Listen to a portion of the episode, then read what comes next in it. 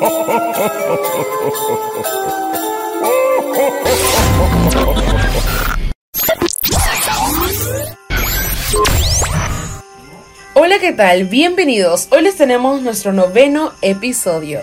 A todas las personas que están presentes en este podcast, gracias por su preferencia. Soy Dana Crespin y hoy no estoy sola. El día de hoy tenemos a un invitado muy especial. ¿Quieren saber quién es? Nada menos y nada más que Adriano Rivera. Él nos dirá para cambiar un poquito el ambiente, sobre todo en este mes que se celebra la Navidad y todo es amor y paz, nos trae el ranking de las peores películas que no debes ver en Navidad. Adelante, Adriano. Así es, encantado de estar en tu programa nuevamente. Hoy les traigo un ranking para liberarlos de las malas películas de estas fiestas navideñas. Empezamos con el puesto 5.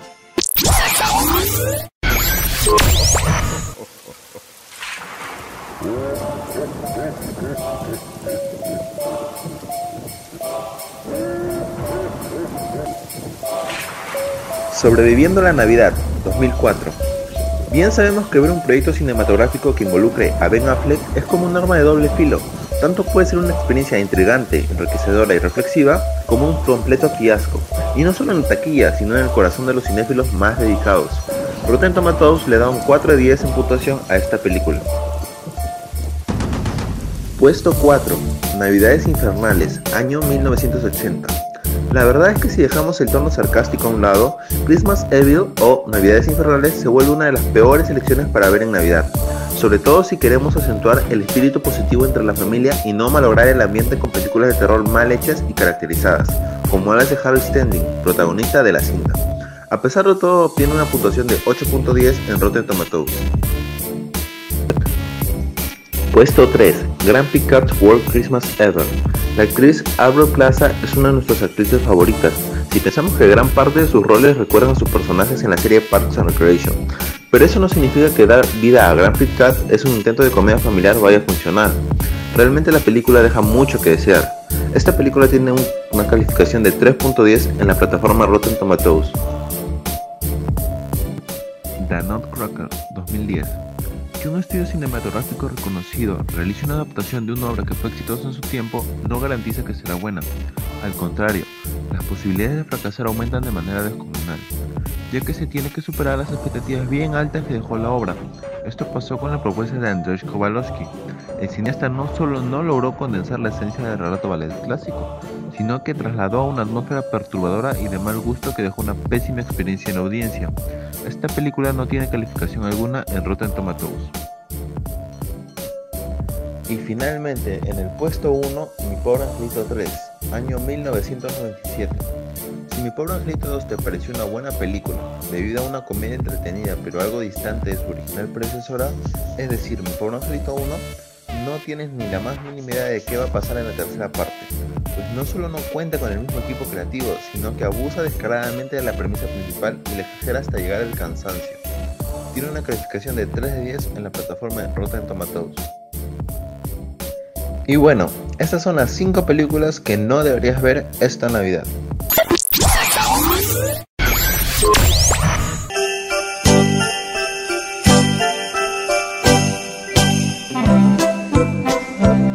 Adriano, gracias por tu aporte. Me encantan estas recomendaciones para ya no verlas. y creo que este tema puede sonar un poco controversial, ya que obviamente ustedes que me están escuchando no siempre van a estar al 100% con las recomendaciones que ya hemos dado y el día de hoy con las que hemos dado para que ustedes ya no la vean o tal vez tengan consideración para ponerla en su lista de espera. Obviamente todos nuestros datos están sacados desde una fuente que obviamente marca la mayoría de las personas que utilizan estas plataformas de streaming como Netflix, HBO, entre otras. Obviamente nuestros seguidores son libres de opinar y tenemos muy gustos diferentes. Tal vez lo que le gusta a Adriano no me guste a mí y lo que me gusta a mí tal vez sí le gusta a Adriano o tal vez no. Eso de verdad, si ustedes comienzan a preguntar a sus compañeros, a sus amigos de tal serie o tal película, a veces te van a decir que está malísima, que no les ha gustado, que está súper aburrida. Entonces siento que a veces es como que un fake que nosotros nos tenemos aquí porque a veces a mí me me ha pasado con una serie súper buena y me encanta y me enganchó y todo eso. Pero le pregunto a una amiga y nada que ver. Entonces son cosas que vamos a ir aprendiendo y obviamente estas películas que nosotros le hemos dado más que en el fondo es simplemente que a veces suelen ser muy clichés o siempre es el misma, la misma historia pero cambia de personajes, el ambiente, la producción, el país donde se hace, no esta, esta película, etc. Entonces siento que a veces la gente busca innovaciones, busca creatividad y eso es lo que no hay en estos tiempos. O si hay, es muy escaso y son películas que pues salen y hacen un boom a nivel mundial y casi les aseguro que el 95% de las películas que hacen un boom pueden salir para y se hacen recontra conocidas. Pero las películas que tal vez no, entonces cuesta un poquito más hacerlas conocidas y aparte que son muy buenas. Entonces siento de que en estos tiempos nosotros buscamos algo como que ya distinto a lo que ya estamos consumiendo, simplemente porque sale un actor favorito de nosotros, un actor que nos gusta bastante o tal vez el director y esas cositas. Entonces son consideraciones que nosotros hemos tomado para mm, traer este ranking de las peores películas que no debemos de ver en Navidad. Bueno, como ya saben, al final del programa vamos a estar respondiendo una de sus llamadas. Así que si quieren salir hoy día y conversar un poquitito, comiencen a llamar ya para que nuestro equipo los agende y puedan conversar y dar su opinión sobre este programa. Ahora sí, lo más esperado para nuestros oyentes comentarles que tenemos una nueva sección que será exclusivamente para todos ustedes. ¿Y saben cómo se va a llamar el día de hoy? Con ustedes, intelectuales. Por el nombre creo que se dan una idea de qué puede tratar. Así que el día de hoy Renzo López les hablará un poco de la agenda cultural y eventos que van a poder encontrar sobre todo este mes de diciembre y se van a poder divertir en familia o si, quieren ustedes solos y sobre todo lo más importante, aprender. Adelante, Renzo. Gracias por el pase, Dana. Como ya lo mencionaste, vamos a recapitular nuestra agenda cultural con los eventos más increíbles para diciembre. En nuestro primer evento que no debes dejar pasar se llama la Feria Nacional de Artesanía de nuestras manos. La Navidad está a la vuelta de la esquina. Si deseas hacerle un hermoso detalle a tu ser querido, puedes visitar la Feria Nacional de Artesanía de nuestras manos, ubicada en el Parque Kennedy, en Miraflores, organizado por el Ministerio de Comercio Exterior y Turismo. Puedes ingresar a la feria de forma gratuita, hasta el 12 de diciembre. Mencionar que el horario de atención es de lunes a jueves de 11 a.m. a 8 p.m. y los viernes, sábados y domingos de 11 a 9 p.m. Otro evento que no puedes dejar pasar es el día del Comic Con Festival 2021, de manera presencial cumpliendo con todas las medidas de bioseguridad, siempre y bajo la organización de la productora Zona 1.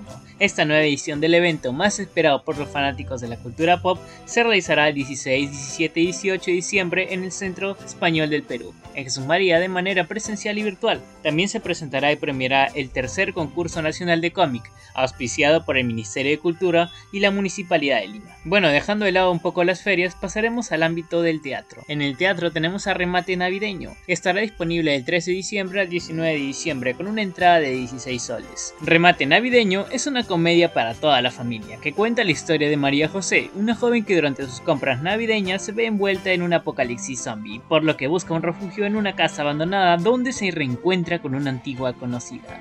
Ambas se ven forzadas a tomar decisiones sobre su vida en esta nueva realidad que cambiará su destino. Por último, pero no menos importante, está de vuelta la Feria de Artes este mes de diciembre y contará con talentosos artistas visuales y sellos discográficos independientes.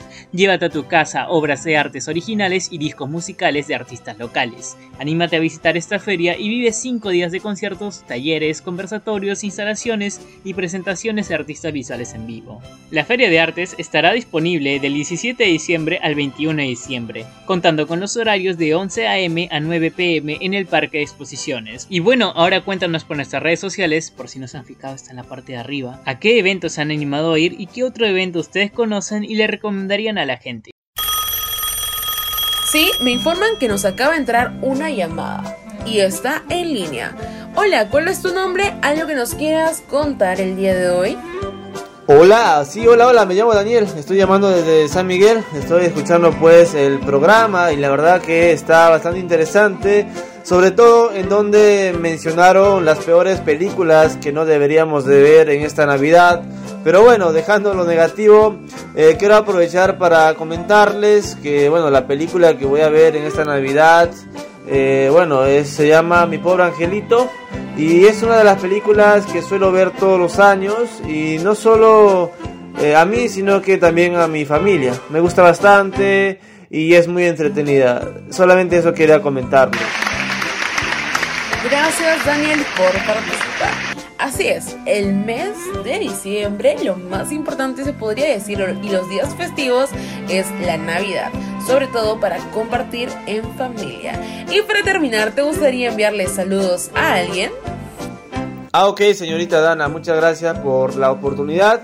Quiero aprovechar pues esto, quiero mandar un saludo muy especial a mi esposa que en estos momentos está en Estados Unidos. Ya falta pocos días para que esté aquí en Perú. Lo vamos a pasar en familia, por supuesto. Así como tú dices, Dana, nada más lindo que compartir en familia.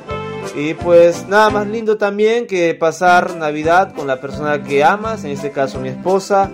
Y nada, para finalizar, pues eh, ella es bastante fanática de su programa. Y eso sería todo. Y bueno, con esto hemos finalizado. Agradecemos a los invitados y a los participantes. No se olviden de seguirnos en las redes sociales. Nos encuentran en Facebook como Sentamin-Perú. Gracias por su preferencia. Nos vemos en el siguiente podcast. Bye bye.